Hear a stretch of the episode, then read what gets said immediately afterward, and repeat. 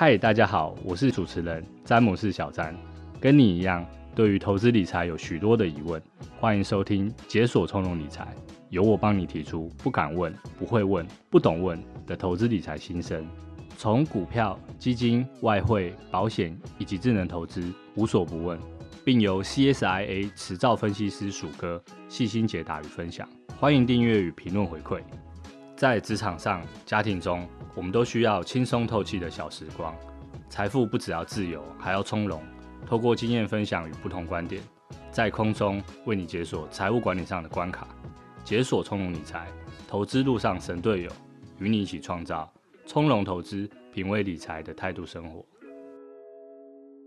本节目由国泰世华 Cube App 合作推出。国泰世华 Cube App 透过科技赋能，带给大家探索、感受创新金融带来的生活乐趣，并透过一站式服务，整合银行、证券、基金、外币服务以及智能投资等多元投资理财项目。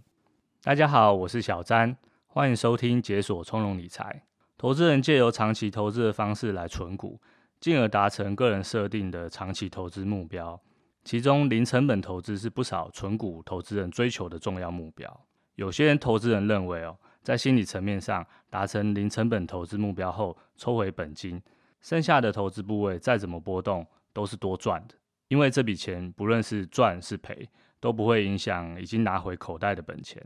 不过，在投资过程中，不少人为了求快或是受不了波动，反而不容易达成这样的投资目标。这一集我们就来请教分析师鼠哥。跟大家聊聊，分享一下看法。对于存股投资人来说，究竟什么是零成本投资？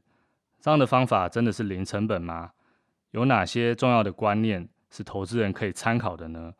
请鼠哥跟大家打声招呼。鼠哥你好，小詹好，各位听众朋友大家好。本钱拿回来之后，你剩下的部位让他自己去钱滚钱，这是许多人想要达成零成本投资的目标嘛。其实呢。零成本投资就是你投资部位在 N 年去翻一倍的意思。你运用在零成本存股的方面，这时候就是把你领到的股息还有买卖的价差，你全部都计算进来的报酬率，在绩效达成百分之百的时候，就是零成本投资目标你去达成了。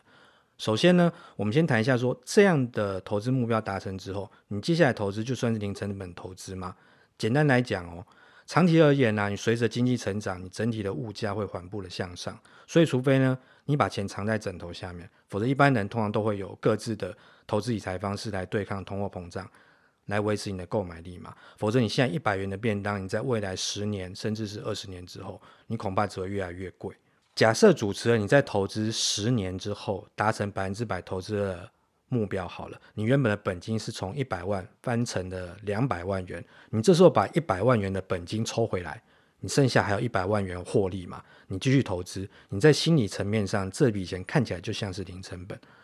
不过实际上呢，抽回的一百万本金啊，你购买力肯定不如十年前一百万元嘛。就像前面提到一百元便当例子一样，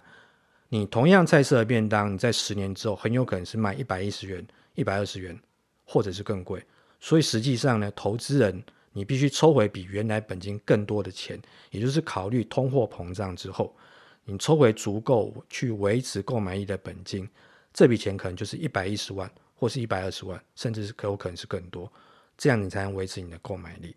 所以呢，同样的一百万元，你没有投资的人，你在十年前就可以去花用嘛。而你想要达成零成本投资目标的人，你就必须要递延十年之后，你才可以把这笔钱拿回来用。但是他们扣除可以维持购买力的本金之后，你多出来的获利等于是这十年投资的一个回报。那么再考虑购买力、时间成本，你把获利拿来继续投资的话，我们就可以视为是真正的零成本投资。鼠哥帮大家厘清了零成本投资的意思哦，在考虑购买力、时间成本之后，多出来的获利继续投资的话，这笔钱才算是零成本投资。那接下来要请教鼠哥哦。投资人要怎么做才能比较快速的达成零成本投资的目标呢？不少投资人都认为说，我相对于债券啊、原物料啊、汇率等等，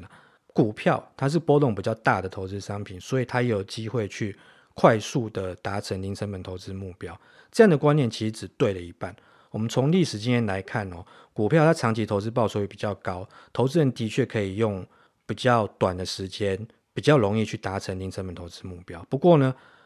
报酬跟风险是一体的两面嘛。你想要越快去达成零成本投资目标的话，你就必须要承受越大风险这个准备。我们举一个简单的例子好了，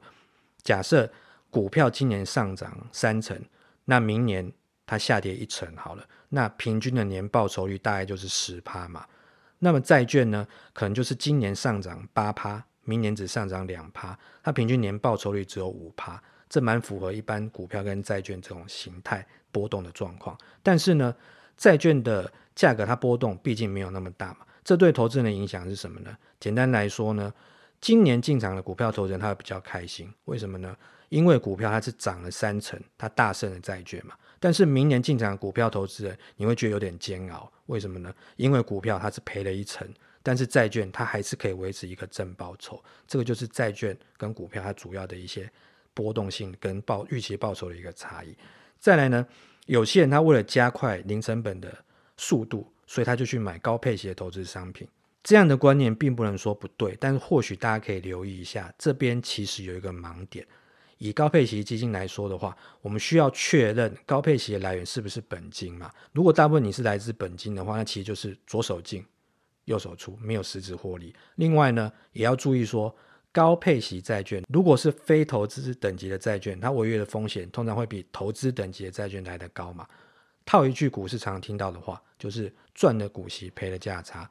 如果违约出现的话，债券基金的净值它势必会减损，这时候可能就会出现赚了债息，赔了价差的状况。因此呢，投资人不是不能买高配息的产品，而是要知道说自己的风险承受度，而不是利息高就好了。同样状况也适用在高配息的股票或 ETF。这里特别提醒一下，殖利率和报酬率是完全不同的概念哦。建议大家是投资要看报酬，而且是总报酬，而不只是高配息。简单来讲，就是领了股息之后，你手上持股这个价格，它必须要填息啊，这才算是真正赚到了股息，也就是达成了高殖利率的目标。否则这笔钱只是左手换右手，自己去配给自己。一旦呢，你遇上股价的那个价格表现不如预期的话，也就是所谓的贴息，投资你可能没有赚到高殖率之外，你还会倒赔。另外呢，还有一点要特别提醒投资人，有些人为了加快零成本投资目标啊，他就用借贷的方式的开杠杆，这样的观念其实很有风险性，因为呢，杠杆投资任何商品都会让原来的风险相对应变大，就像是融资买股票，或甚至是。你去买期货、买选择权一样，你在放大你可能获利的同时，风险必然也会跟着放大。所以，不论你投资什么样的商品，投资预期的报酬越高，你风险通常也会越大。一般来说呢，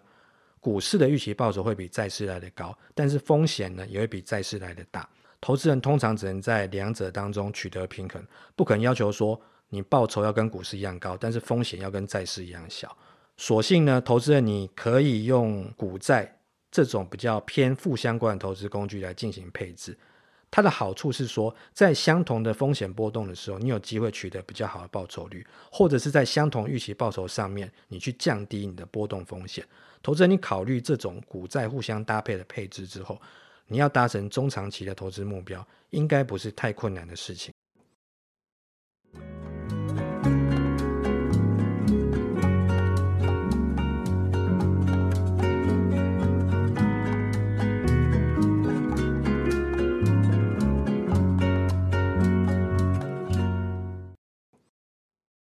鼠哥的说明很清楚哦，不论你投资的是什么样的商品，投资预期报酬越高，风险也通常会越大。投资人对于报酬与风险要有一定的了解。最后想要请教鼠哥哦，如果投资人想要达成零成本存股的目标，还有哪些地方需要留意呢？首先，我觉得你要达成零成本投资目标啊，其实可以不用局限于个股。投资人其实你可以选择整个市场。也就是投资一篮子股票的概念啦。你存这样的好处是说，你受个别股票影响比较小，可以分散风险，降低你整个投资组合的波动度。接下来，投资人你可以先对股市的长期报酬有一定的了解，你接下来在进行零成本存股的这个过程当中，就可以有一个标杆可以参考。大家都应该相熟悉，说加权股价指数，也就是所谓台股大盘指数。这指数呢，它只能看出大盘的资本利的状况，而证交所它还有另外一个叫做加权股价报酬指数，也就是所谓的台股报酬指数。它是一种总报酬指数的概念，它反映的什么呢？它反映的资本利的加上配息再投资，加总起来的总报酬。建议投资人你可以用这样的台股报酬指数作为你长期投资总报酬一个标杆来作为参考。但是大家也要注意一下说，股市你本来就是一个比较波动比较大的市场嘛，你在不同期间的进出的时候，都可能带来极大的报酬率差异。也正是因为股市的报酬率的波动比较大，建议投资你可以稍微保守一点点来看待自己的目标报酬。一般来讲的话，六趴到八趴左右这个年化报酬率还算是稳健的长期报酬率预估。最后，投资人你也可以确认一件事，就是说你自己投资的时候到底可以承受多大的下跌压力，以免万一你真的遇到的时候会不知所措，你在压力之下可能就会被洗出市场，认赔杀出。这样一来的话，你就可能没办法达成。长期零成本投资这个目标，所以为什么要做自己的投资压力测试呢？有不少投资人，你对于零成本存股啊，常常只有预估报酬率，却忘了为自己的投资压力去做个测试。什么是压力测试呢？简单来讲，就是投资人你在账面上亏损到什么程度的时候，会到达你的忍受的临界点。有的人可能是十趴，有的人二十趴，也有可能三十趴，也有可能是更高。简单举例来讲好了。台湾五十 ETF 零零五零，它在二零二二年一月还原全值，大概股价是已经来到一百四十元以上。那在这之前的五年，大概是二零一七年一月的时候，它还原全值那个价格还不到六十块哦。如果你是在二零一七年当时你进场的话，你这期间领到股息，你也在投资，等于不到五年的时间，你的持股市值已经翻倍，你已经达成了所谓零成本存股的目标。这成果看起来是不是很美好？其实不少投资人啊，他是看得到吃不到，因为在二零二零年一月到三月的时候发生股灾啊，这时候零零五零它还原权值价格是从八十七点四亿元大跌来到六十一点四元，等于这期间股价跌了三十趴之多，请大家特别留意哦，这是零零五零的实际案例。它实际有出现过这样子短期就下跌三成的表现。如果当时你不是持股信心比较坚定的投资人，有些人可能在这样的下跌过程当中，你受不了就出清持股了，所以你可能根本没有办法去达成零成本投资这样的目标。所以举一个例子来提醒大家说，你要特别去做自己的投资压力测试。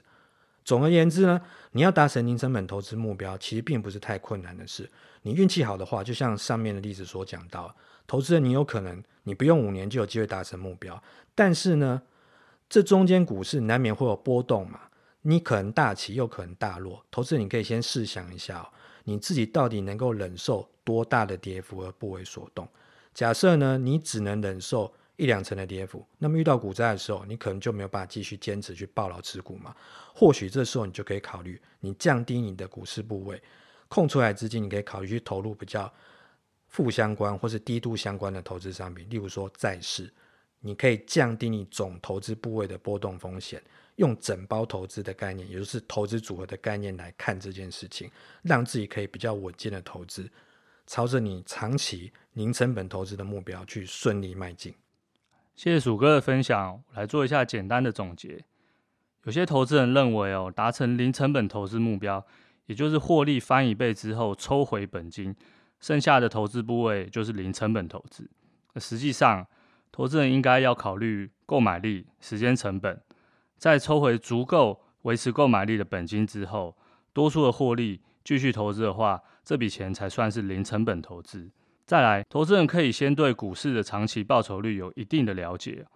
股市本来就是一个波动比较大的市场，建议投资人应该稍微保守一点看待自己的目标报酬。一般来说，六趴到八趴的年化报酬率还算是稳健的股市长期投资报酬率预估哦。还有，投资人在做投资决策的时候，除了想象预估报酬率之外，那像鼠哥建议的，也想象一下压力测试，可以先确认一下自己投资时可以承受多大的下跌压力。万一真的遇到了，心里也有个底，也助于坚持长期投资，朝向零成本投资的目标迈进哦。我们节目今天就进行到这边，谢谢鼠哥的分享。希望今天谈的零成本投资主题，可以为大家带来一些投资观念上的帮助，也祝大家投资都能顺利成功。这里是解锁从容理财，我是小詹，我是鼠哥，我们下次见喽，拜拜。